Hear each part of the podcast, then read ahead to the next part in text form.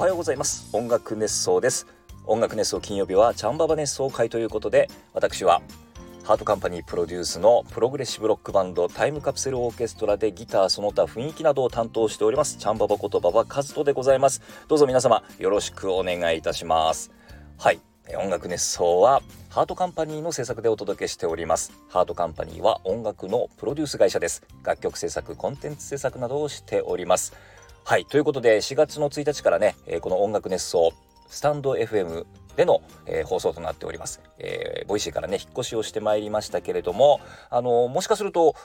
このスタンド FM になってから音楽熱奏を聴き始めたよなんという方はこのチャンババ熱奏会はね初めてになると思うんですけれどもね今日がこのスタンド FM に引っ越してから初めてのチャンババ熱奏会ということでちょっといろいろとねあのど普段どんなことをお話ししているのかなとかそういうことを丁寧にお話ししながらね、えー、進めていきたいななんていうふうに思っておりますけれども。はい、えー、そうですね。引っ越しをしましてね音楽熱奏このスタンド FM に引っ越しをしましてから、えー、パーソナリティがねテイさんだったりとかそれから安藤笹さんだったりとか、えー、ふねあのパーソナリティが増えてよりカラフルな、えー、放送になっていると思います。はい、その中の金曜日担当が私、えー、馬場和人、ね、ちゃんババことババカズトでございます。はい、えー、そしてですね、この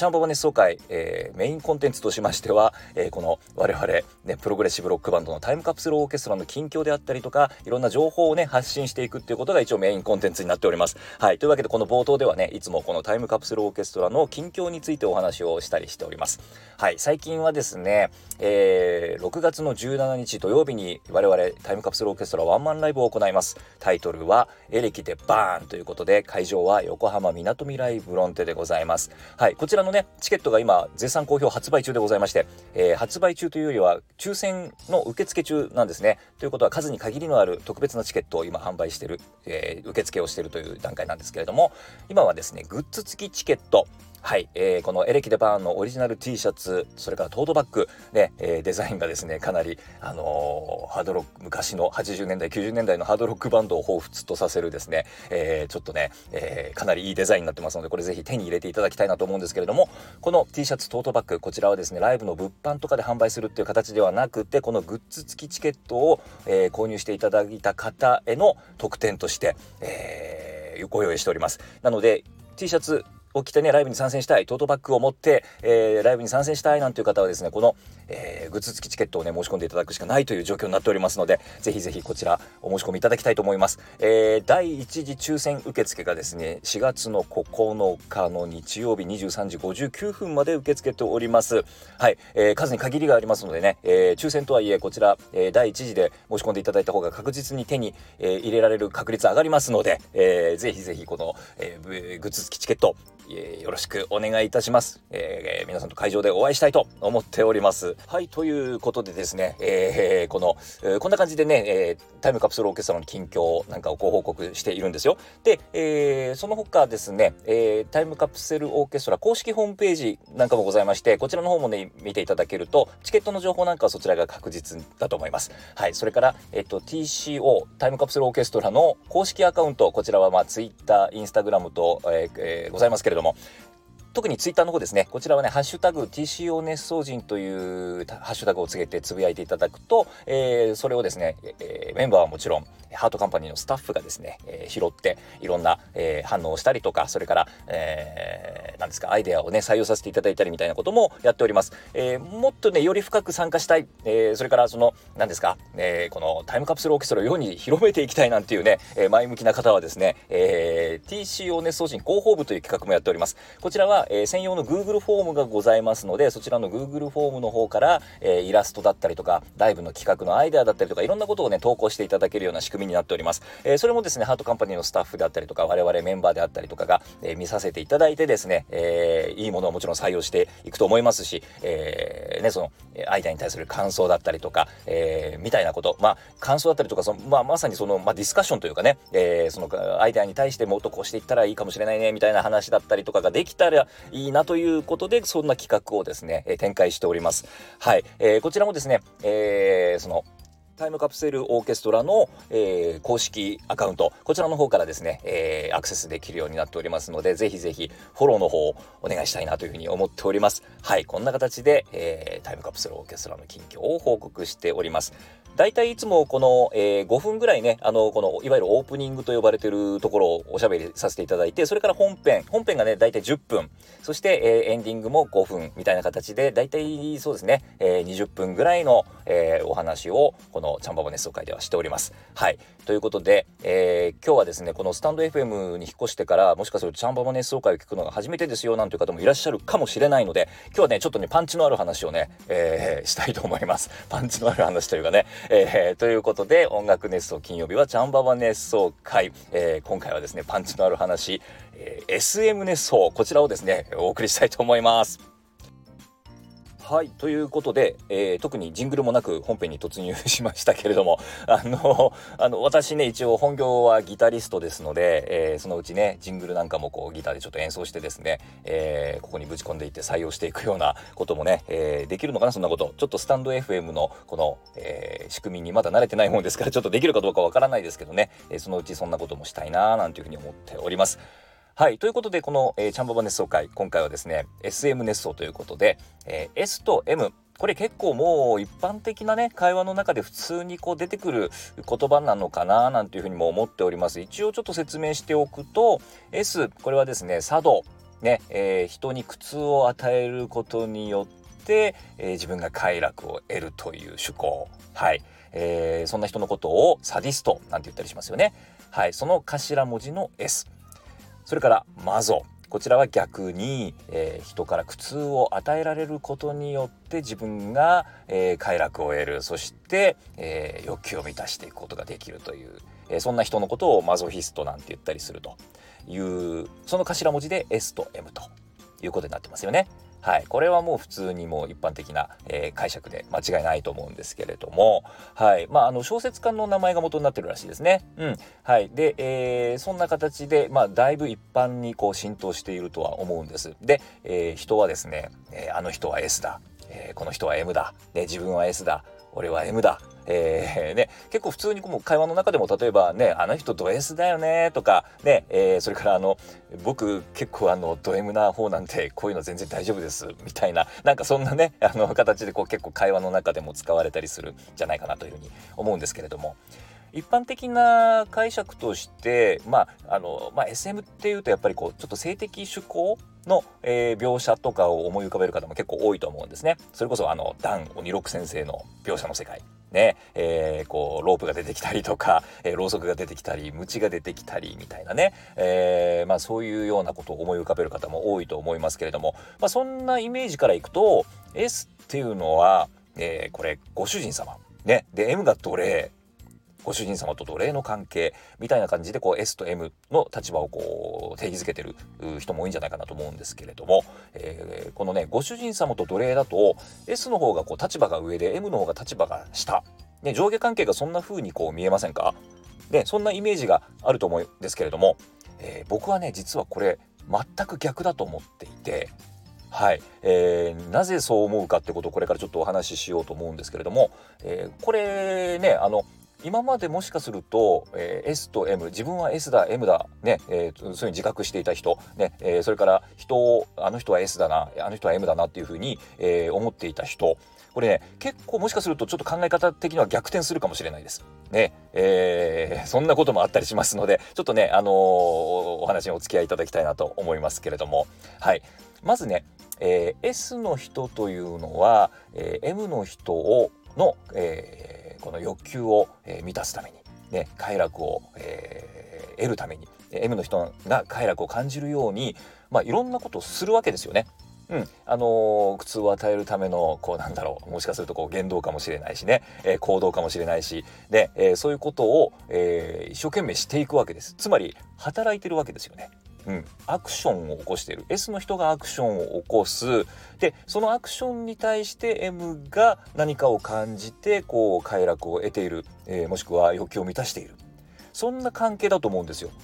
はい。まあ、つまりねこれ S は、えー、M の人が満足するようにサービスをしているっていうふうに言い換えることができるんじゃないかなと思うんです。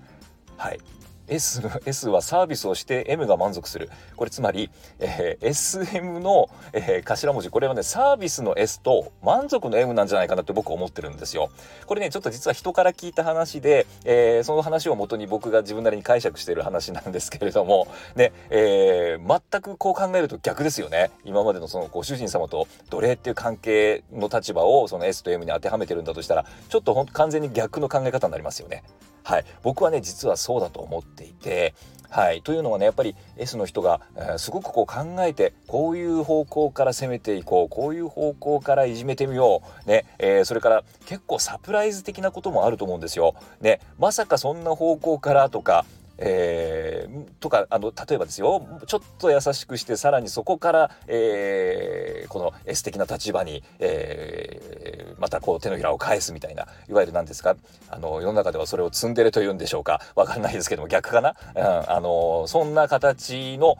えー、結構いろんなことを考えてその M の人の欲求を満たそうとしてくれてると思うんですよね。つまりそういう働いているアクションを起こしているのが S そしてそれを受けているのが M ということになります。はい。じゃあ M の人はね何にもしてないのかというとそういうことじゃないと思うんです。はい。M の人はこれ S の人から受けた、えー、苦痛に耐えるという修行をしているっていうふうにも言えると思うんですよね。はい、これ修行をしている。なんでそのじゃあ苦痛に耐える修行をわざわざしているのかというとこれは人の代わりに苦痛をかん、えー、苦痛を人の代わりに苦痛を受ける。ねえー、なんていうことにつながっていったりとかそれから、えー、その苦痛を知ることで人の痛みを知るみたいなそんな修行をしているんじゃないかなと。結構これ人の、ね、人生にとって必要なことなんじゃないかなって僕は結構思うんですけれども。で S の人は、えー、奉仕の精神。ね、これも人が生きていく上ですごく大事なことだと思うんですけれども、えー、奉仕の精神でサービスをしている M の人にね、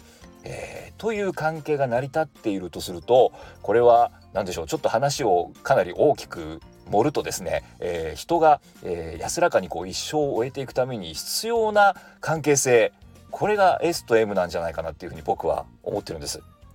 はい、えー、ちょっとね話が本当に大きくなっちゃいましたけれどもね、えー、S と M これ今までのちょっとそのイメージとは逆の考え方だと僕は思うんですけれどもこれねちょっと本当に人からこの話をね、えー、もっと簡単な話でしたけどもこれ聞いた時にねあなるほどなっていうふうにちょっと思ったんですよね。はい、で僕もねそんな風に思うと今まで自分は S だなとか M だなとか思ってたことが結構逆転することあると思います。はい、それから人の印象もそうですね S と M ねあの人は S っぽいなとか M っぽいなと思ってたけれども実はみたいなところが結構あるんじゃないかなと。ね、結構人をこう見直すっていうことも、えー、できるチャンスね、えー、なのかななんていうふうに思ったりしてます。はい。えー、ということで S と M の関係ね、えー、これがね今までのイメージとはちょっと逆なんじゃないかというようなお話でした。はい、ちなみにまあそういうお店なんかもあったりしますよね。あの SM クラブっていうんでしょうか。ねあのいわゆるこうボンテージ的なファッションをしたね女王様が出てきてね、えー、お客さんをこういじめるみたいなね、えー、逆もあるのかな。いじめる方になれるっていうお店もあるんでしょうか。ちょっとあまり詳しくないんですけれども。詳しくないんですけれどもあの実はですねえー、まあ私ミュージシャンなんでいろんなこう地方に行ったりすることも多いんですけれども、えー、福岡に行った時にですね、えー、その福岡のまあ夜のお店の事情に詳しい人からですね、え一緒にちょっと SM クラブ行こうよと誘われたことがありましてはい、で僕全然そういうことにはちょっと興味なかったんですけれどもあのとりあえずまあ大丈夫だからあの結構ちゃんとしたいいお店だから全然あの大丈夫あの初めて行っても楽しめるからって言われてですね、えーそうですかということでちょっとまあ社会勉強も兼ねていこうということでね、えー、行ってきたことがあります。はい。で、えー、もう何も予備知識もなかったんでいろいろこうお任せというかねあのお店の方にもちょっと初心者なんでみたいな形でですね説明をして、えー、そしたら部屋で待たされたんですけれどもそこに入ってきたもう女王様というのがもう絵に描いたような女王様ねあのいわゆるボンテージの、えー、格好というかもうエナメルのなんかこうね、えーえー、衣装で、えー、いらっしゃってもうあの体中に結構ね綺麗なタトゥーが入っていておおすごいななんて思いながら鞭を持って入ってきましてですねでいきなりこうあの鞭をパシーンと鳴らしましてでその鞭を今度は両手で持って横に持ってですね、えー、いきなり僕の首を絞めてきてですね、えー、そのまま押し倒して、えー、馬乗りになってですね、えー、さらに顔に唾をかけられるという大変な屈辱を受けまして、え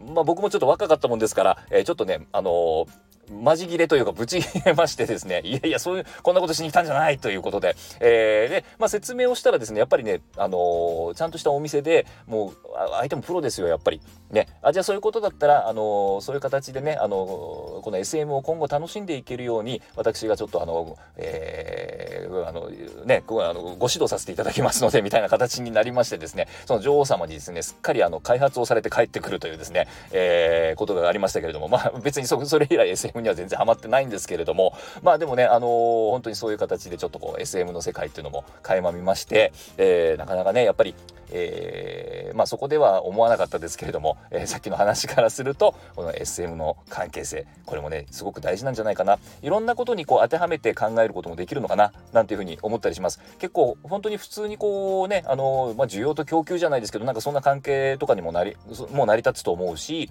ねえー、そういうようなちょっとこう大事な要素人が生きていく上でこの社会の中で生きていく上で大事な要素っていうのがねもしかするとこの S と M この関係性の中に入ってるんじゃないかななんていうふうに思います。はい。なんていうふうに思っている、えー、ちゃんばばでした。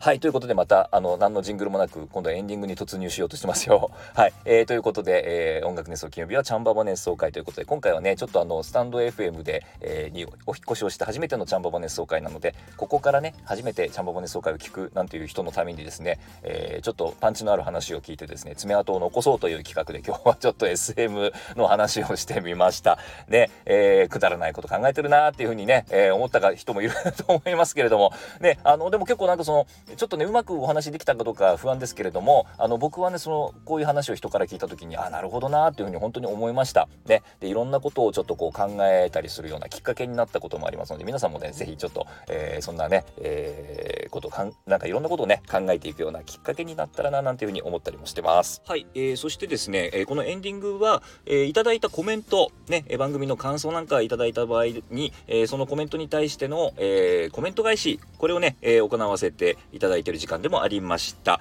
はい、今回は、えー、前回まではね、えー、 Voicy での音楽熱奏、チャンババ熱奏会でしたので、えー、その Voicy でのチャンババ熱奏会にいただいたコメント、こちらにですね、ちょっとコメント返しをしていきたいなというふうに思っております。前回は、え入手困難花粉症の治し方熱奏、えこちらにですね、コメントをいただいております。栗さん、ありがとうございます。えおはようございます。おはようございます。 Voicy ラスト回ですね。コメント拾ってもらえるかわかりませんが、コメントしておきます。ピックがまさかの私と同じピックでびっくりです。今入荷ないのですが、え、どうしよう。私も探すたびに出ますということでそうなんですよ。これね入手困難なもの、えー、についてちょっといろいろお話ししたんですけれども、えー、自分がね僕ギタリストなんですけれども、えー、ギタリストの、まあ、生命線でも生命線でもありますのも変ですけどもピック普段使ってるピックがね、えこれがねどうしてももう手に入らないと、えどこにも在庫がないと入荷の予定もないということでですね本当に今自分が持ってる在庫だけで終わってしまうということで今大事に使ってるんですよと。ピックって結構消耗品でねあの使ってると減ってきちゃうんですよ。なので、え結構ね僕の使ってるピックっていうのが削れやすいピックなもんですからもう本当にねうんそうだな。もう12時間引いたらもうダメかな。うん。まあ、あのね、1、2時間引いたもので、ちょっと減っちゃったものでも、あのうまくこう、なんていうんですかね、えー、なんかこう、自分の練習の時だけに使ったりとか、うん、そんな形でね、うまく再利用したりはするんですけれども、それでもやっぱり限界ありますので、えー、どんどんね、在庫が減っていくと、もう本当に次のピックを探さなきゃいけないのかな、なんていうふうにも思ったりしてる次第なんです。はい、あの、ピック、クレイトンピックっていうね、えー、ものを使ってるんですけれどもこれの 0.72mm 0.72mm、えー、ティアドロップ型。これがですねないんですよということでもしお聞きの方でちょっとね、えー、ここに在庫あったよとかなんか情報あったらですね是非、えー、教えてください。はいありがとうございます。ということでこのねスタンド FM でもコメント、えー、を募集というかねあのどんどんいただければこういう形でね、えー、返していきますので、えー、ぜひぜひ、えー、コメントいただきたいななんていうふうに思っております。はい。ということで、えー、 Voicy の話が出ましたけれども、 Voicy での音楽熱奏、こちらはですね、えー、4月いっぱいまでアーカイブ聞くことができます。はい。えー、ちょっとね、今回の放送をきっかけにですね、えー、ちょっと遡って聞いてみたいよなんていう方がいましたら、4月いっぱいまでしか聞けませんので、ぜひちょっとね、聞いてみてください。そうするとより今後のね、音楽熱奏も、えー、楽しめるんじゃないかななんていうふうに思いますので、ぜひぜひよろしくお願いいたします。はい。ということで、今回も、えー、音楽熱奏金曜日はチャンババ熱奏会ということで、えー、チャンババタイムカプセルオーケストラのチャンババがお送りいたしました。えー、それではまた来週。